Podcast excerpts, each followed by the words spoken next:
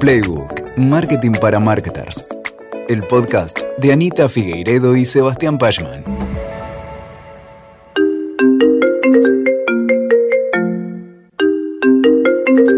Hola, ¿cómo estás? Mi nombre es Elena y soy Headhunter. Quisiera hablar con Janina Millennial Joven. ¿Sos vos? Hola, Selena. Sí, soy Janina. Ay, ¿tenés cinco minutos para conversar conmigo? Sí, dale, puedo. Qué extraño hablar por teléfono. Atendí el teléfono solo porque pensé que sería una emergencia. Pero me agarrás yendo a yoga, así que... Dale, decime. Selena mira su teléfono para chequear. Sí, es miércoles. Y sí, son las diez y media de la mañana. ¿A yoga? ¿Ahora? Este trabajo reclutando talento no deja de sorprenderla. Toma aire y sigue adelante con la llamada. Muchas gracias, Janina, por tu tiempo. Estoy haciendo una búsqueda para la marca X. ¿La conoces? Sí, responde Janina. Me encanta la marca. ¡Qué bueno!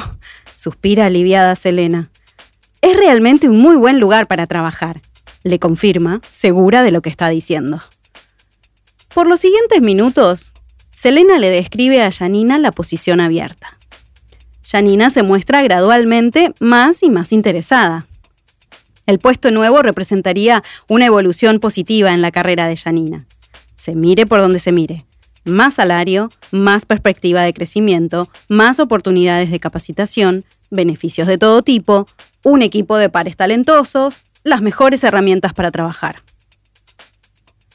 Selena nota que de a poco Janina se va entusiasmando.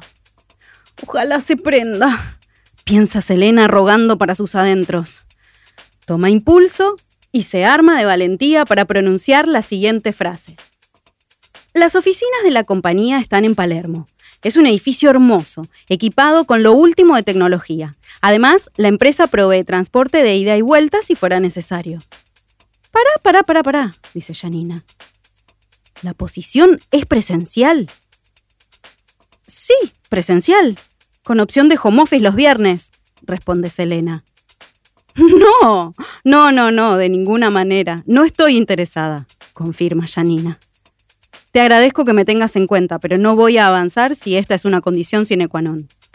Conversan unos minutos más, Selena intenta negociar con ella, casi ruega pero no hay caso. Finalmente, la conversación no avanza. Selena corta el teléfono y suelta un grito de frustración. Tiempo perdido. Esta es la tercera persona que en este día le dice que no va a considerar una posición presencial de ninguna manera. Selena se pregunta, frustrada, ¿qué le pasa a esta gente? Hola, soy Lula Sarte marketer, actriz de voz, estudiante de locución, madre de dos y miembro del equipo de Proteína Marketing. Y esto es Playbook. Las audiencias cambiaron y no nos piden permiso a quienes hacemos marketing para hacerlo. En el último tiempo, incluso pareciera que estos cambios son cada vez más rápidos. Las personas en todo el mundo van moviéndose con la época y evolucionan en su conocimiento y comprensión del mundo, valorando cosas nuevas y en función de esto, cambiando de prioridades al elegir lo que consumen y compran, la manera en la que utilizan su tiempo y las cosas que recomiendan. Nuestra época es una época extraña y sin precedentes, y presenta nuevos desafíos para compañías y marcas que hoy necesitan buscar diferentes caminos para mantenerse relevantes. Por eso, es imprescindible que las y los marketers identifiquemos estos cambios que hacemos las personas para encontrar maneras de hacer marketing y comunicar de modo inteligente y efectivo. Te doy la bienvenida a nuestro episodio de hoy. Acompáñame a conversar con Anita Figueiredo y Sebas Pashman, co-founders de Proteína Marketing y profesores de estrategia de marketing, sobre los cambios de las audiencias en el último tiempo. Qué factores y sucesos los han influido, qué evoluciones ocurrieron y cómo todo lo anterior ha impactado en la elección y preferencia por determinadas marcas y en las decisiones de consumo de determinadas propuestas de valor. En este episodio vamos a conversar sobre cómo es el perfil de las y los nuevos consumidores, qué nuevas demandas, pedidos y necesidades acercan a las marcas y cuáles creemos que son las principales tendencias mundiales de comportamiento que afectarán el consumo y las decisiones en los próximos años. Y te invito a que escuches hasta el final, porque justo antes de concluir este episodio contaremos con la opinión experta de Verónica Rodríguez Celín, Regional Managing Director and Partner de Quidity, una experta en identificar y estudiar cambios en las audiencias. ¿Empezamos? Hola Anita, hola Sebas, ¿cómo están? Hola Lu, qué alegría este nuevo episodio de Playbook. Hola Lu y hola a todos los que nos están escuchando del otro lado. Qué interesante el tema de hoy, ¿no? Y qué poco tiempo le dedicamos a veces a reflexionar sobre las evoluciones y los cambios en el comportamiento que van a afectar a nuestro negocio. Ay, totalmente, muy poco. Bueno, hoy la verdad es un muy buen día para conversar de esto. ¿Arrancamos? Vamos. Vamos. Sebas, empecemos. Si tuvieras que hacer un primer resumen, a grandes rasgos, ¿cómo describirías al nuevo consumidor o consumidora? Bueno, hay tanto para decir que propongo empecemos por alguno de los cambios más fundamentales y vemos a dónde nos lleva. Dale. En el comportamiento de las audiencias influyen factores psicológicos, sociales, culturales, económicos y por supuesto personales. Sí, y en los personales también tenemos la edad, el acceso, la actitud, la personalidad y la experiencia. Además, también hay fenómenos globales que nos atraviesan a todos y a todas y que también suponen puntos de inflexión. Totalmente. Totalmente, muy importante. Eh, ahora, hay algunos puntos muy claros de inflexión que se estuvieron dando en los últimos 30 años.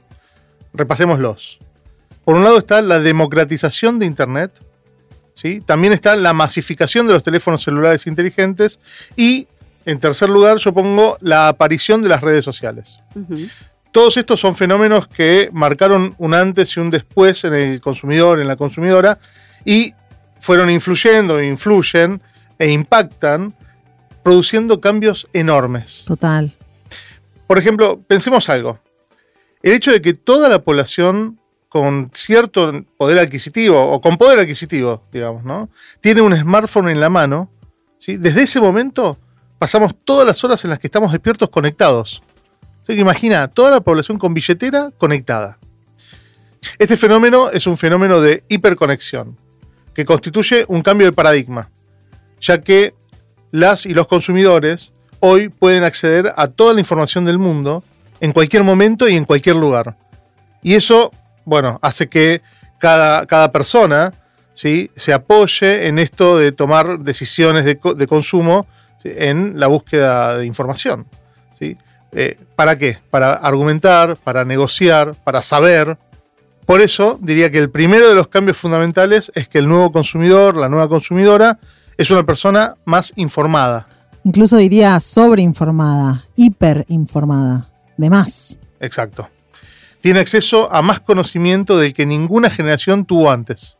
De hecho, los grandes sabios del pasado, esos que, vemos en los libros, en los manuales, consumían y estaban expuestos a mucho menos contenido y saber que hoy cualquier persona tiene acceso con un smartphone.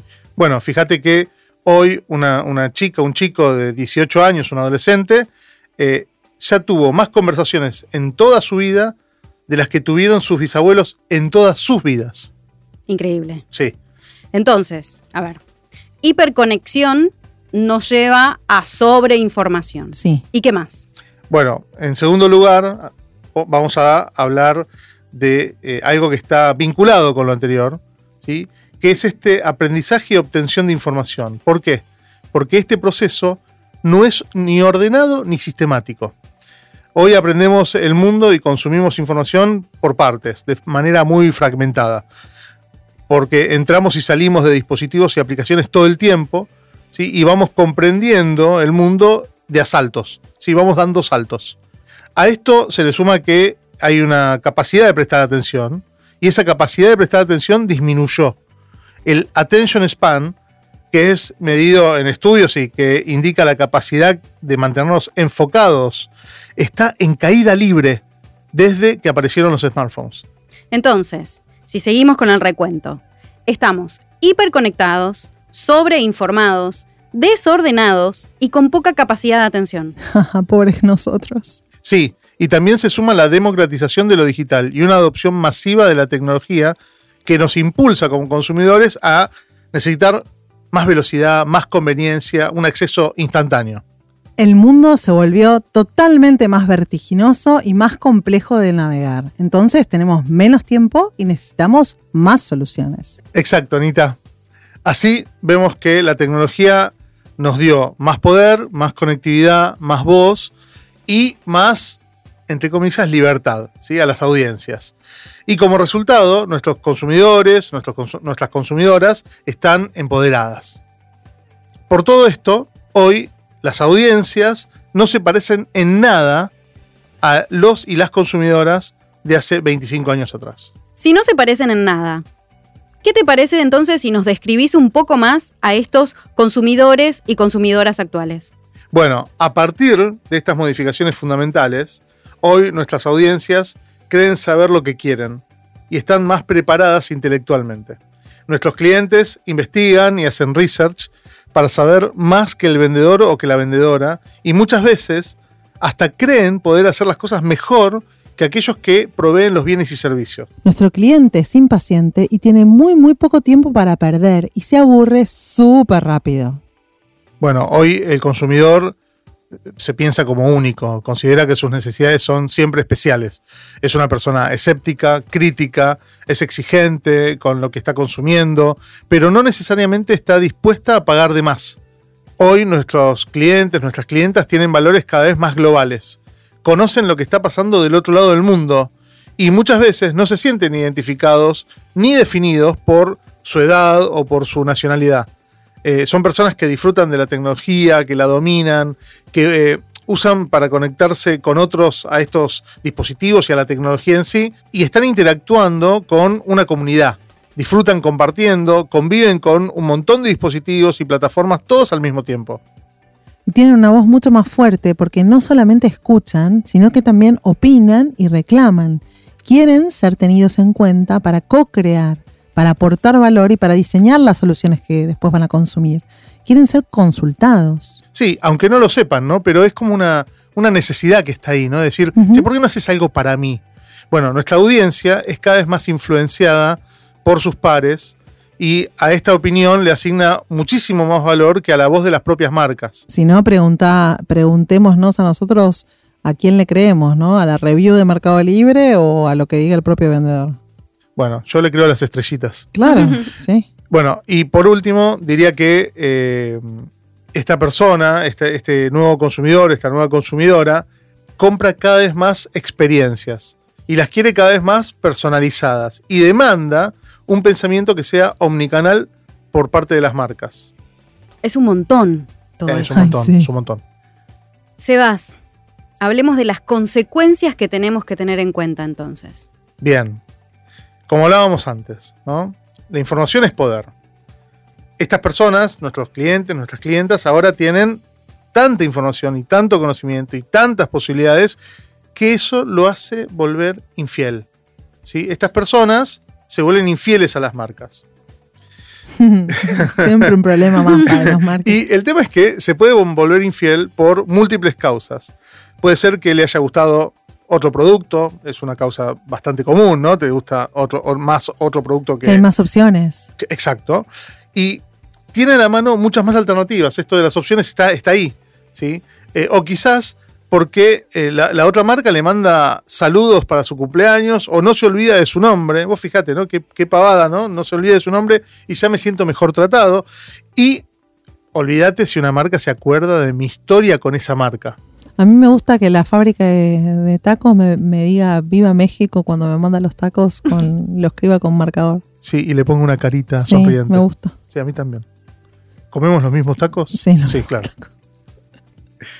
Bueno, incluso hoy un cliente puede que decida por precio, pero mañana cambia por un producto más caro, porque de repente descubre que el precio lo habilita a un producto o a un servicio o una experiencia de mayor calidad. Entonces cambia, cambia, es infiel. Esto hace que nuestro marketing deba prestar cada vez más atención a la fidelización de clientes. Claro, y por eso el auge de, que en los últimos años tiene el tema de Customer Experience, que antes no era un tema prioridad para las compañías y ahora es más o menos la clase que más damos en la facultad. Bueno, el tema está pasando por lo vincular. ¿eh? Mantener esa relación, ese vínculo. Eh, la fidelidad va a venir si vos, digamos, aportás a ese vínculo. Eh, otro cambio que también nos toca hacer a, todos quienes hacemos marketing y a todas las personas que hacemos marketing es trabajar para hacer sentir a nuestros clientes únicos e importantes personalizando las interacciones y corriéndonos de lo genérico, del spam. La, la, búsqueda es ser relevantes para el otro. El otro tiene que mirarte y decir, esta persona, esta marca, este producto es relevante para mí. Porque ya no se trata solo de tener un buen producto o un buen servicio, sino también de conseguir que las personas se sientan especiales. Por eso, los mensajes genéricos, los correos masivos, las publicidades no segmentadas, o incluso los llamados de teléfonos fríos sin personalización debieran ser parte del pasado. Ay, ojalá que te escuche nuestra compañía de teléfonos. no sé si escuchan. Venden comunicación, pero no sé si escuchan. Dios santo. Estos son los dos impactos más importantes. La infidelidad como algo que está instalado y la necesidad de un alto nivel de personalización. Pero hay más, muchos más. Los cambios en las audiencias revolucionaron al marketing, a tal punto que no podemos decir que hablamos de la misma disciplina. Exacto, Lu. La práctica del marketing se volvió mucho más compleja, muchísimo más compleja. No es el mismo marketing que antes. Me imagino que alguna de estas cosas se acentuaron además con el COVID, ¿no, Anita? Totalmente, claro. Con la llegada del COVID se aceleraron algunas cosas y cambiaron otras. Esta coyuntura nos transformó a todos y todas Cambió la manera en la que trabajamos, cambió la manera en la que consumimos, cambiaron los hábitos de consumo de medios, se sumaron nuevas plataformas de streaming, se suman redes sociales con fuerza. Bueno, fíjate cómo TikTok explota durante la pandemia. Total. Y también cambió el vínculo de las diferentes generaciones y cómo éstas consumían los diferentes medios muchas personas tuvieron que hacer una inmersión abrupta en prácticas que no tenían previsto incorporar, empujadas por las circunstancias. Aprendimos cosas nuevas, herramientas nuevas, recetas, ejercicio físico, nos capacitamos en homeschooling, en cocina, en limpieza. Nos lanzamos como expertos a los vivos de Instagram, a las reuniones y a las juntadas por Zoom. Bueno, tuvimos que adaptar toda nuestra vida, ¿no? y el cambio se fue dando como nunca en términos de velocidad. Fue semana a semana, la evolución era algo súper tangible. Totalmente, en todo el mundo se dieron diferentes comportamientos en la forma en la que comprábamos, por ejemplo. La primera semana se compraron alimentos para stock. Eh, las góndolas estaban vacías, elementos de limpieza, desinfección, papel higiénico. Luego elementos para cocinar y se terminó la levadura que yo lo sufrí un montón. En las últimas semanas después pasaron la fiebre a los entretenimientos, juegos de mesa, elementos para mejorar el, estado físico, las nuevas sillas para sentarse mejor en casa, ¿no? Y también se empezaron a registrar cambios en la manera de comprar, no solamente en qué comprábamos, sino en cómo. Los consumidores y las consumidoras trataron de evitar las aglomeraciones y lo que hicimos es centrar nuestras compras en los comercios cercanos priorizamos la compra de alimentos no perecederos, de productos de limpieza, de higiene. Eso pasó en todo el mundo. Sí, por supuesto.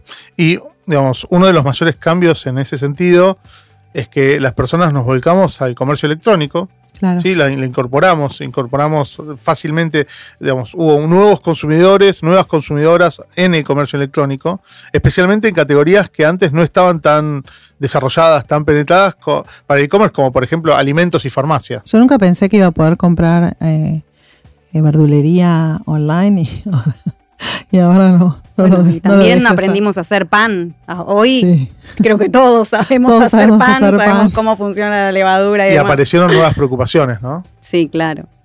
La salud tomó un, Totalmente. un primerísimo plano. La salud, mira, el 86% de las personas se empezó a lavar las manos más que antes. Un porcentaje enorme, mayoritario de las personas dejó de saludar con beso, mano, abrazo. De hecho, yo ya volví, pero hay varios acá en esta mesa que todavía no. nos, puñito. nos volvemos. No, creo que los dos. Vos tampoco, Lu. nos volvimos más conscientes y prácticas que antes estaban ok, incluso estaban bien vistas, como ir a trabajar enfermos, hoy ya no tienen lugar. Se incorporaron nuevos hábitos de limpieza, productos para desinfección que fueron lanzados. También muchas personas empezaron a entrenar en sus casas o en espacios libres y por supuesto uno de los grandes cambios de hábito es el, el, el que nos atravesó a todos, que es el uso del barbijo. Ese es un cambio enorme, enorme. Hoy ya estamos más relajados en líneas generales con el uso del barbijo, pero es un elemento que aún está presente y es un elemento con el que la mayoría de las personas sale de casa. Sí, totalmente. Otro cambio grande que se dio con el tema de la salud mental, ¿no? Que deja de ser tabú durante estos años. Era un tabú enorme que dentro de la pandemia, bueno, como la mayoría de las personas nos vimos afectadas por el encierro, esto nos impulsó a poner el tema sobre la mesa, a hablarlo, ¿no? Definitivamente creo que podemos decir que el COVID-19 tuvo un impacto enorme eh, en donde muchas de las tendencias que esperábamos se aceleraron y la realidad también se modificó de manera que fue tan profunda que aparecieron cosas nuevas, ¿no? Y luego de haber atravesado la crisis, a una nueva normalidad, estamos yendo a una nueva normalidad que es la que estamos atravesando hoy. Bueno, llaves, billetera, barbijo, ¿no? Es como las cosas fundamentales para salir. Sí, sí, sí. Bueno, a ver, repasemos. Diría eh, que estos son los cambios principales. Más tiempo en los dispositivos, más tiempo en las apps, Hacemos muchas más compras online que antes. Las audiencias que nunca habían comprado antes por internet hicieron compras por primera vez en 2020 y 2021. Aprendemos mucho más online, no solo en clases y en cursos, sino también creció la demanda de otros aprendizajes, como por ejemplo tutoriales o with me videos. Eh, y también incorporamos un montón de nuevos hábitos y nuevos deseos. ¿Cuáles serían estos hábitos y deseos? Bueno, la pandemia provocó que muchas y muchos consumidores hicieran una gran, lo que se llama gran renovación de la vida, ¿no? Gran renovación de la vida que es que son cambios personales drásticos, como en un reinicio colectivo de valores y estilos de vida y metas. Bueno, las crisis pueden hacer que la gente analice y cambie sus valores, su escala de valores. Y sí, y el año pasado y en 2020, los consumidores, las consumidoras, hicimos un inventario de nuestras vidas, ¿no? Todo, todo, toda crisis pone en perspectiva la cosa. Y ahora estamos activamente tratando de trazar nuevos caminos de vida para seguir. De hecho, fíjense que en 2015 solamente el 12% de los consumidores priorizaron tiempo para sí mismos. Es triste este número, pero es así. Es muy triste. Sí, lo que este tiempo se duplicó al 24% en 2021. Igual nada, sigue siendo bajo. La verdad es que la crisis nos trajo que las personas apreciamos más el equilibrio entre trabajo y vida privada. Estamos viendo personas que emigran, sí. cambian de carrera, dejan por completo la fuerza laboral tradicional para descubrir o perseguir su propósito, un cambio profundo. Sí, cada uno de nosotros, sacudidos, revueltos, se sintió motivado a pensar en sus pasiones y en su potencial. Y nos empezamos a mover para lograr estas nuevas metas. Entonces, hay un montón de hábitos y deseos nuevos, pero por decir alguno y ya contestarte la pregunta, estamos más preocupados por el equilibrio work-life balance, ¿no? Y, mucho más que antes. E intentamos armonizar mejor la vida personal con la laboral aprendimos que muchos de los hábitos que teníamos pre-pandemia no eran saludables y no queremos volver a pasar dos o tres horas, por ejemplo, en el tránsito. Quien puede, como, como la anécdota que contabas al principio, quiere poder trabajar desde la casa y se volvió una prioridad. Hoy también estamos más preocupados por la salud que antes, no solo la física, sino también la mental. Temas como el burnout, la claustrofobia, la soledad, la ansiedad, el aislamiento, son temas que hoy impactan en las decisiones que tomamos y que antes no estaban tan presentes en esas decisiones. De hecho, la salud se volvió un símbolo de estatus en estos años. Re. También estamos más inclinados a mudarnos a lugares con más espacio. ¿Quién no conoce a alguien que se fue eh, fuera de las grandes urbes, a pasar más tiempo en familia, o empezó a hacer una renovación en el hogar, a, vivir de manera más autónoma, ¿no? Incluso hacer la quinta, ¿no? a cultivarse sus verduras. Hay una revalorización total de los espacios verdes. Bueno, fíjate esto de que pasa en las ciudades, ¿no? Que se puso de moda eh, comer afuera los restaurantes ganaron las calles eh, y cualquier departamento o casa con balcón o patio se ve revalorizado. Sí, que no vuelva, ¿no? O sea, me encanta comer afuera. Está buenísimo. Y esto pasó en todas las ciudades. Además, viste la ciudad. De todo el mundo. Ay, sí, es, es hermoso. Otra cuestión que se dio estos últimos dos años es que a la pandemia se le sumaron fenómenos sociales, como Black Lives Matter, en los que las personas nos volcamos y estuvimos más activistas como consumidores, involucrándonos mucho más con temas de inclusión, diversidad, sustentabilidad, tratar bien al planeta. Bueno, es una época en donde el activismo digital aparece fuerte, ¿sí? donde florecen nuevas comunidades, consumidores y consumidoras hacen pedidos y reclamos cada vez mayores a los gobiernos, a las marcas, a las organizaciones. Total. Además, otra cosa que pasó es que creció la adopción de mascotas, la posibilidad de viajar y trabajar a la vez, eso después de la pandemia, ¿no? Es un tema bien de 2021, viajar y trabajar a la vez de manera remota. Y viajar con tu mascota también. Sí, sí, Hay muchos lugares muchos pet friendly, ¿no? De, incluso de trabajo. Sí, sí, sí. Y también por último, para, para decir una cosa más, es que se ve que hay una preocupación renovada por la basura, el calentamiento global, la trazabilidad eh, del origen de las cosas que compramos. Estos son algunos de los cambios de hábito que dejó la pandemia, pero la verdad es que hay muchos más. ¿Y crees que ya podemos afirmar que los consumidores volvimos a la normalidad? Eh, sí, creo que estamos volviendo. Realmente el cambio fue la única constante de los últimos dos años. Los cambios radicales en el estilo de vida nos motivaron a tomar decisiones intencionales, conscientes y ambiciosas la resiliencia y la adaptabilidad se pusieron totalmente a prueba en 2020-2021. Y eso nos obligó a renunciar al control en esos años y a aceptar la, la ambigüedad. En 2022, y más allá de los miedos de las nuevas pandemias que aparecieron y de la guerra, ¿no? Temas, temas muy de, de este año. Creíamos que salíamos de una, el mono, otra, ¿no? sí, la guerra. La viruela del mono, ¿eh? Sí, no sé. Esa la, amenazó, la nueva. Amenazó, sí. por suerte no escaló. No escaló. Todavía. Todavía.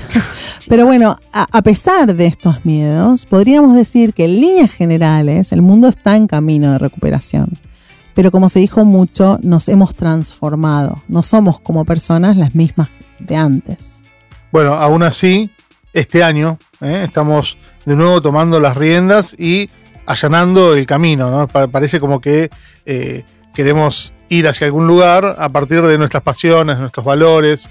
O sea, hay como una intención. Sí, en 2022 ya eh, se ve que las personas nuevamente estamos poniendo en marcha planes, eh, arriesgándonos de nuevo y aprovechando el momento. ¿Y cuáles son algunas de las tendencias que se identificaron este año? Bueno, acá vamos a agarrar una fuente, una fuente muy valiosa, ¿no? Si queremos mirar con atención a ver. los grandes cambios del mundo, una buena fuente es mirar a Euromonitor International, que cada año, principio de año, identifica las tendencias emergentes que se espera que ganen terreno durante el año, ¿no? Es como un básico, ¿no? Euromonitor es, algo que lo tenemos que El primer incorporar. año de marketer lo, lo incorporé y la verdad que lo miro todos los años. Me parece muy valioso. Eh, estas tendencias lo que hacen es explorar cómo las conductas están cambiando y causando disrupciones globales a las empresas. Ellos identificaron para 2022 tendencias de las cuales eh, está bueno comentar algunas, algunas de ellas. Diría unas cinco que consideramos que se están poniendo de manifiesto, eh, especialmente en la región, porque digamos la realidad es que ellos miran el mundo y estas son las, las cinco que más aplican. Vamos si querés con la primera. Dale. La primera es una que se llama buscadores de plan B.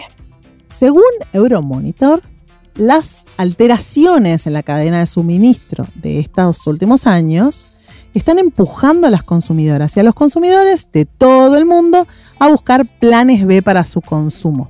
Entonces, ante los desafíos para asegurar sus productos y servicios habituales o deseados, los buscadores de Plan B están encontrando formas de comprar artículos similares o soluciones creativas para abastecerse o incluso directamente buscando alternativas para reemplazar estos consumos. ¿Y cómo lo hacen? Bueno, tomando el control y usando la tecnología para pasar al frente de la fila. Bueno, por ejemplo, en todo el mundo algunos consumidores, algunas consumidoras están confiando cada vez más en los servicios de suscripción o en la compra de grupos, en, digamos, en grupos comunitarios Sí. para asegurarse las entregas. También en algunos casos eh, buscan alternativas, postergan algunas compras o cambian el hábito de, de consumo. Sí, de hecho, fíjate todo lo que incorporamos, ¿no? Club de los quesos, Arco de la Casa, un montón de cosas. Nosotros somos un poco así, ¿no? Eh, los extremos de estos buscadores de plan B son dos. Eh, unos que pagan un poco un recargo premium o otros que el otro extremo es cambian por opciones más económicas, como compras de segunda mano o alquileres. En ambas opciones yo me siento un poco una buscadora de plan B. ¿eh? Para, para- para las dos puntas. Somos todos, parece que... juego, no- juego en todos lados. Pare- pareciera que el buscador del plan B nos, nos encontró a todos. Somos todos, sí. sí. Eh, la segunda tendencia importante este año tiene eh, de nombre los que cambian el clima. ¿Y a qué refiere? Bueno, esta tendencia dice que cada vez más hay una conciencia creciente de que necesitamos un mundo más bajo en carbono. Y el ambientalismo y los estilos de vida bajos en carbono llegaron para quedarse. A medida que aumentan las preocupaciones sobre la emergencia climática, los consumidores esperan que las marcas den un paso al frente sobre este tema y cuando esto no sucede, los consumidores y las consumidoras van a tomar medidas a través de productos que compran, ¿no? Porque ese es su poder, castigando a las marcas con menos conciencia medioambiental. Entonces ahí tenemos ¿sí? a los que cambian el clima, ¿sí? este, este, como un segmento comportamental, y las marcas tienen que mirarlos especialmente. Sí. Eh, ver cómo se los ganan, ¿no? ¿Qué pueden ofrecer? Pueden ofrecer certificaciones, pueden ofrecer eh, cuestiones que estén asociadas a cómo miden la huella de carbono. Eh, otra buena práctica es el etiquetado transparente de productos neutros en carbono que genera confianza y le permite a los consumidores y a las consumidoras tomar decisiones más informadas. Cabify, de hecho, lo empezó a decir en su publicidad. Sí, Compensamos las emisiones de carbono de este viaje. exacto. Exacto. Sí, sí, sí. Como tercera tendencia, que es una tendencia importantísima, hablemos ahora de las y los adultos mayores digitales. Mi madre. Sí, La de todos. la de todos, sí, muy bien. En los últimos años, hasta el último renegado de la tecnología pasó de la resistencia a la confianza. Según Euromonitor, en 2021, 82% de los consumidores mayores a 60 años manejaron un teléfono inteligente propio. Y bueno, no quedó otra, ¿no? Los consumidores mayores se vieron obligados a conectarse en línea cuando el mundo se cerró, como todos. Pero ellos especialmente. Eh, ahora están más familiarizados, están más cómodos con la tecnología. Los adultos mayores digitales están o se sienten más empoderados y ¿qué hacen? Compran, utilizan servicios y van a- a utilizar todo lo que les permita este nuevo canal para ellos. Y esto nos da a las empresas una oportunidad enorme de adaptar las experiencias por completo, las que estábamos pensando para los adultos mayores, por completo a lo digital. Porque ya saben usar todo, Zoom, o sea, hacen todo, ¿no? Eh, home banking, eh, y así nos podemos dirigirnos a ellos y satisfacer necesidades de esta audiencia ya utilizando este canal totalmente así. Me viene a la mente la reunión de las 18.30 de los domingos de mi madre con sus amigas. Ay, sí. Tremendo. Sí, Por Zoom. Zoom, Sí, sí, sí, sí.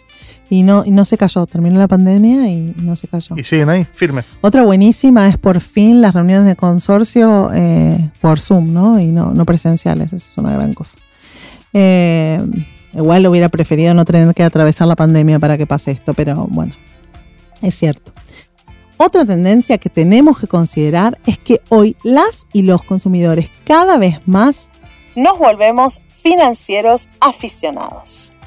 Hay cambios de hábito fuertes que tienden hacia una gestión democratizada del dinero.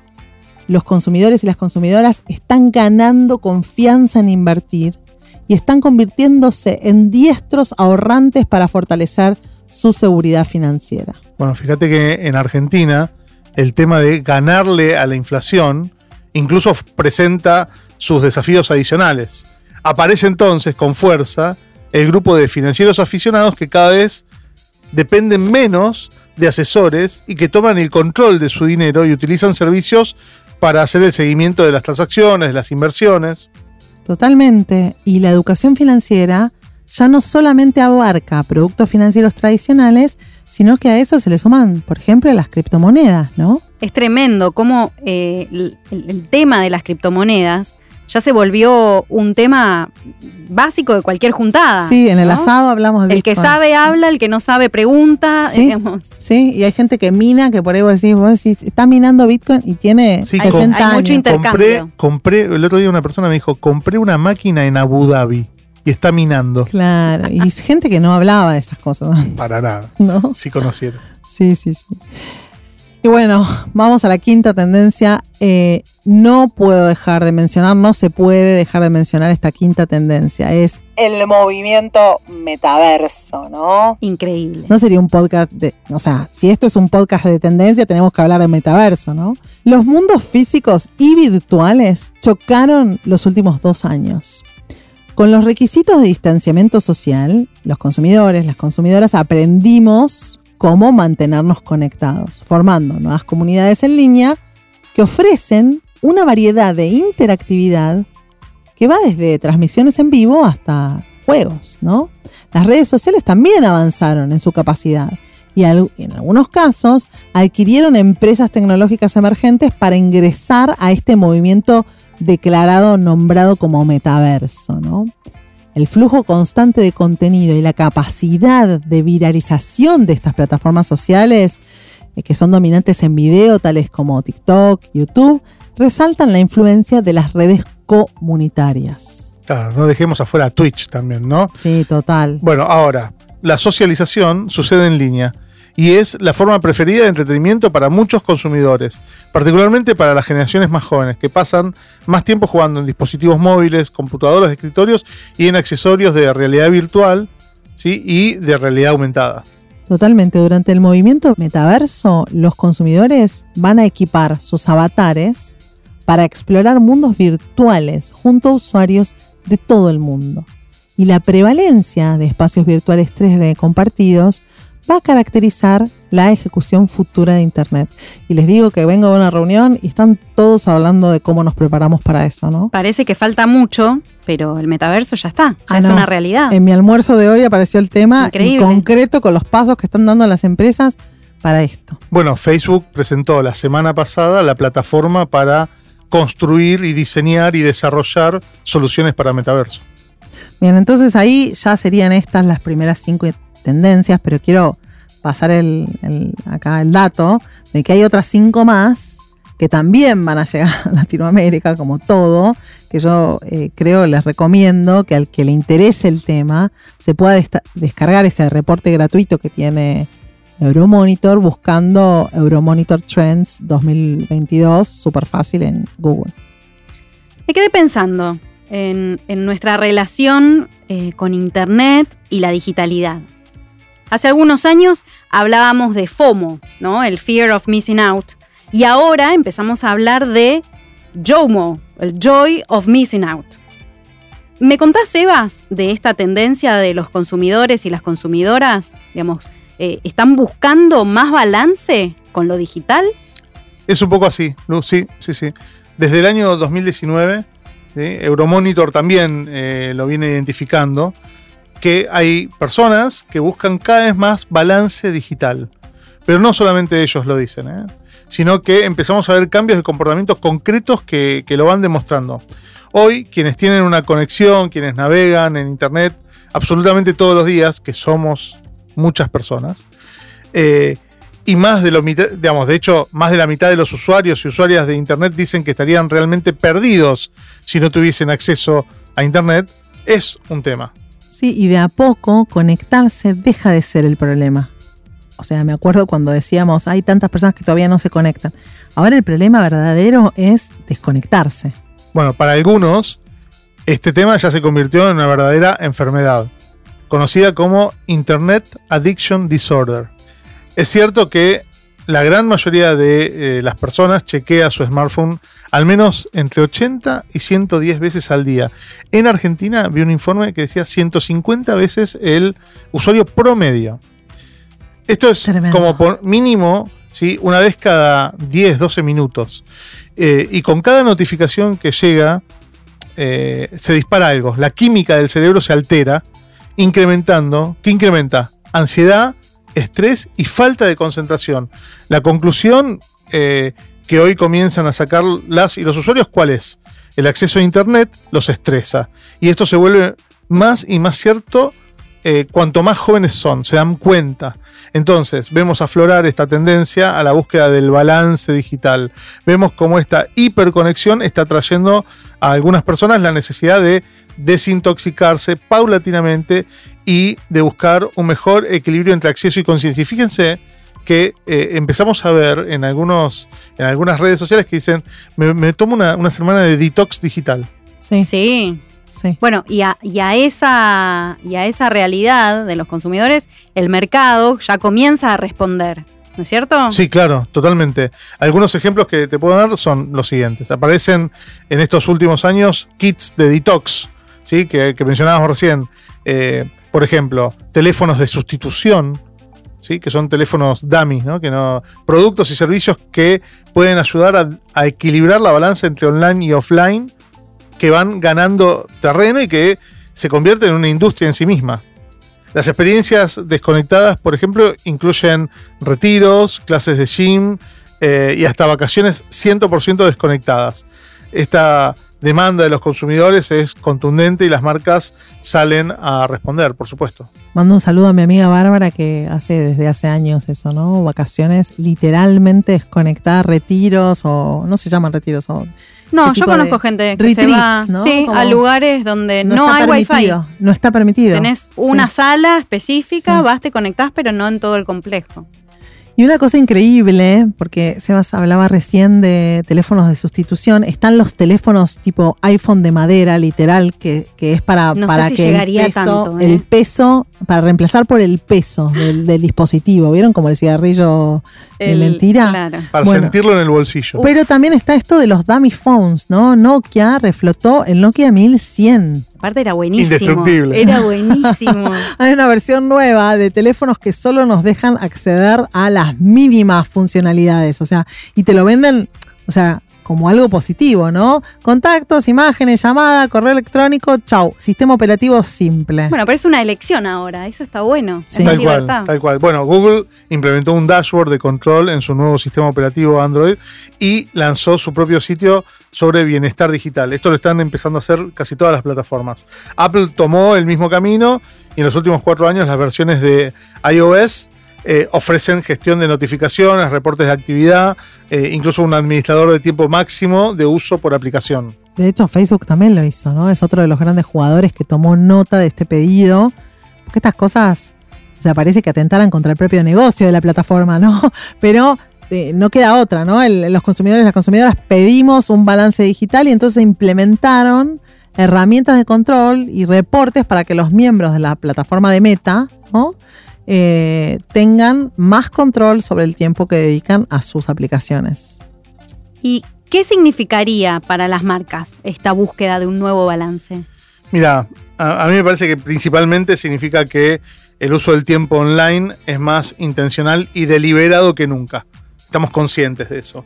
Eh, la- las personas estamos empezando a no dejarnos llevar tanto por los dispositivos y empezamos a decidir cada vez más cuánto y cuánto y cómo queremos estar online. Vemos ya, hay algunos grupos de usuarios que ponen un límite y deciden hasta dónde dejan entrar lo online en sus rutinas. ¿sí? Hay usuarias y usuarios a dieta de Internet. ¿sí? Y esta dieta de Internet es cada vez más importante porque les ofrece nuevos espacios y relevancia. Porque es la gente eh, que más va a rechazar el spam, por ejemplo. Anita, contame ahora respecto de otro de los cambios en las audiencias de que ocurrió en los últimos años. ¿Cómo es esto de que cambió la manera de entender el lujo?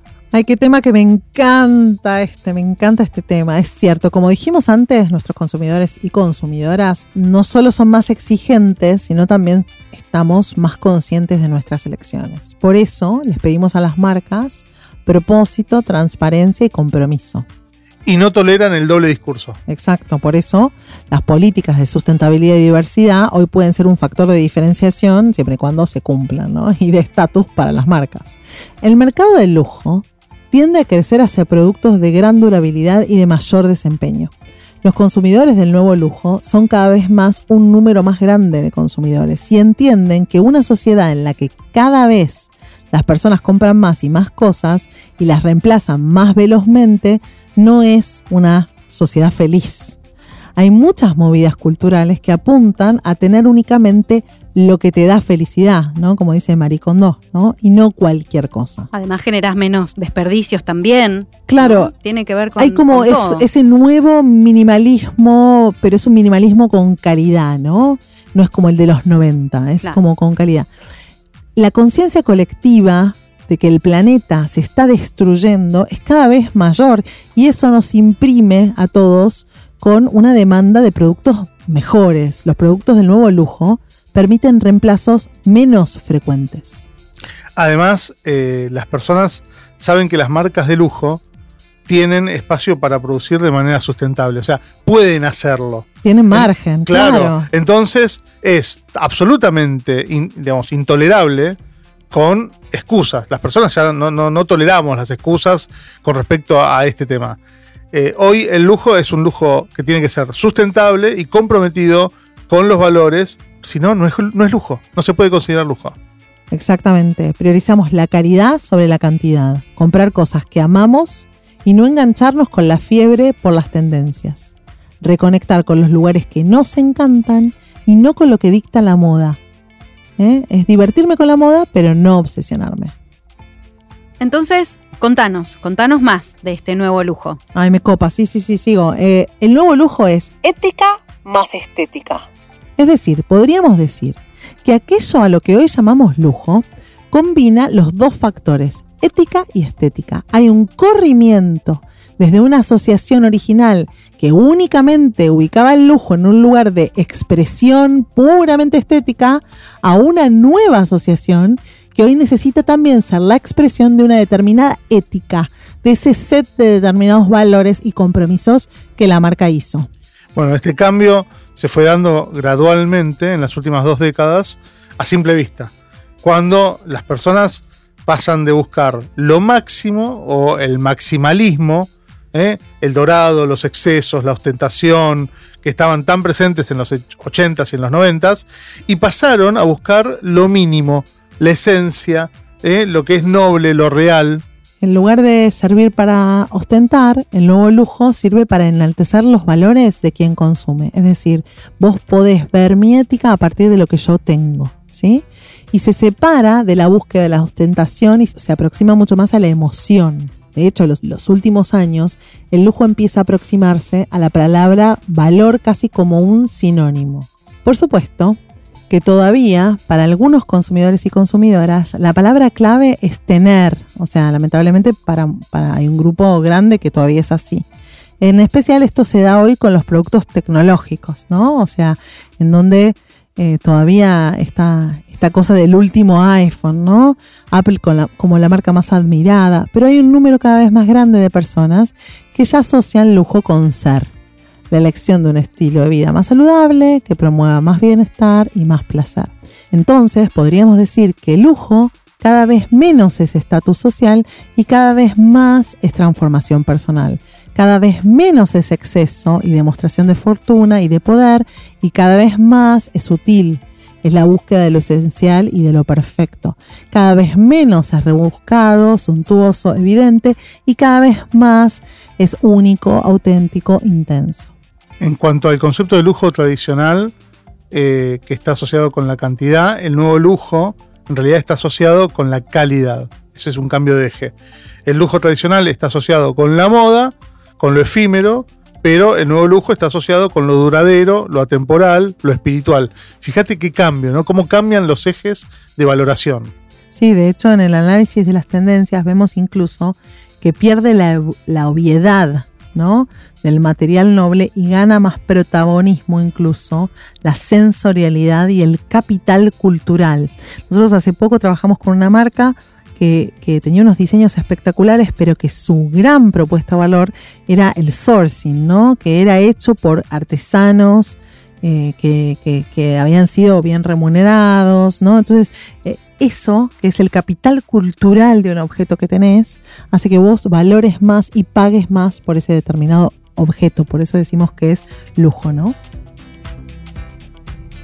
Increíble todo esto que estuvimos hablando. Qué divertido, ¿no? ¿Cuántos cambios que se dan y que no siempre tenemos en el radar? Eh, Sebas, dicho todo esto, ¿te animás a hacer una reflexión final para que nos quedemos pensando? Qué brete, pero sí, claro. Dale. Bueno, yo diría esto, ¿sí? Si queremos que nuestra marca sobreviva, se adapte e incluso salga fortalecida en estos nuevos paradigmas, primero tenemos que eh, comprender estos cambios e incluso identificar tendencias en el mundo que van a influir en nuestro mercado local. De modo de prepararnos para atender a las nuevas demandas y a las nuevas necesidades que se avecinan. No podemos, no podemos de ninguna manera sentarnos a esperar que se dé el cambio. Tenemos que actuar. ¿eh? Tenemos que actuar. Exacto, y además, si esperamos, ahí ya no llegamos y perdemos la relevancia de la que estábamos hablando, ¿no? Nuestra propuesta de valor va a sufrir. Y además tenemos el la gran ventaja de estar en, en, este hemisferio, en donde los cambios, si uno presta atención, eh, los puede identificar con algo de tiempo. Igualmente estar atentos, ¿no? Oídos alertas, mirada alerta, eh, sensibilidad alerta. El marketer hoy tiene que ser una persona que está sensible a lo que está pasando. Y flexible. Uh -huh. Flexible como un junco. Excelente, chicos, me encantó este episodio. A mí también.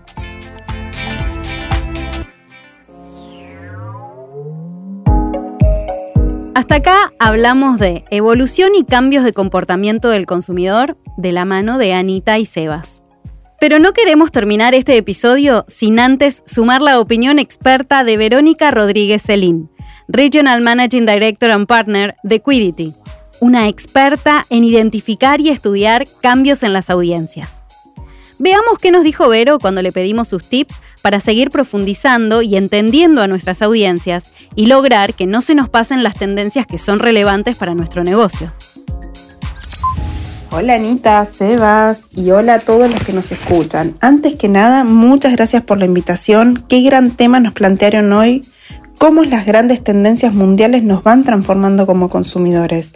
Claramente ya no somos los mismos que hace 10, 15 años. Nuestras maneras de pensar, de consumir, de sentir y vivir son totalmente diferentes y ya no estamos en un único lugar como consumidores y por lo tal no queremos ser encasillados en un único clúster. Entonces, mi recomendación como marketer es siempre seguir investigando y escuchando a nuestras audiencias, pero ya no solamente con las segmentaciones clásicas como son los grupos etarios, el nivel socioeconómico, el lugar de residencia, sino que además debemos empezar a pensar a las audiencias con los puntos que tienen en común, considerando los momentos de vida, cuáles son los gustos, cuáles son las necesidades, qué tipo de intereses tienen. Esto no solo nos ayudará a ser más efectivos a la hora de comunicar nuestras marcas, sino que también nos ayudará a ser más considerados por los consumidores. Como decíamos antes, ante tanto cambio en los intereses, en las necesidades de nuestras audiencias, es súper necesario escucharlos continuamente e involucrarlos en nuestros procesos creativos y de desarrollo, que sean parte de lo que producimos para ellos claramente indagar acerca de qué es lo que les interesa, qué es lo que necesitan, de qué manera mejorarían nuestro producto para que también sea de ellos. Y de esta forma no solo nos van a elegir, sino que también nos van a recomendar. Entonces, involucrar a nuestras audiencias en nuestros negocios indefectiblemente nos van a marcar el camino que debemos seguir. Qué interesantes las palabras de Vero y qué buena oportunidad para seguir pensando. Y a vos, que estás del otro lado, esperamos que este tema te haya sido relevante. A este trío le hace muy feliz que nos hayas acompañado hasta acá. Si te gustó este episodio, por favor compartilo con otra u otro colega marketer. Y por favor, suscríbete en Spotify o en Apple Podcast para estar al tanto de los próximos episodios. Y calificanos, que nos ayuda un montón. También, si querés, podés buscar la transcripción de este episodio en proteína.marketing barra playbook. Acompáñanos en el próximo episodio, que llega en 15 días y que creemos te va a encantar. Playbook es un podcast original de marketing estratégico pensado para marketers, creado por Sebas Pashman y Anita Figueiredo, con el propósito de contribuir al desarrollo de la disciplina. Gracias por sumarte. Escuchaste Playbook, Marketing para Marketers. WeToker. Sumamos las partes.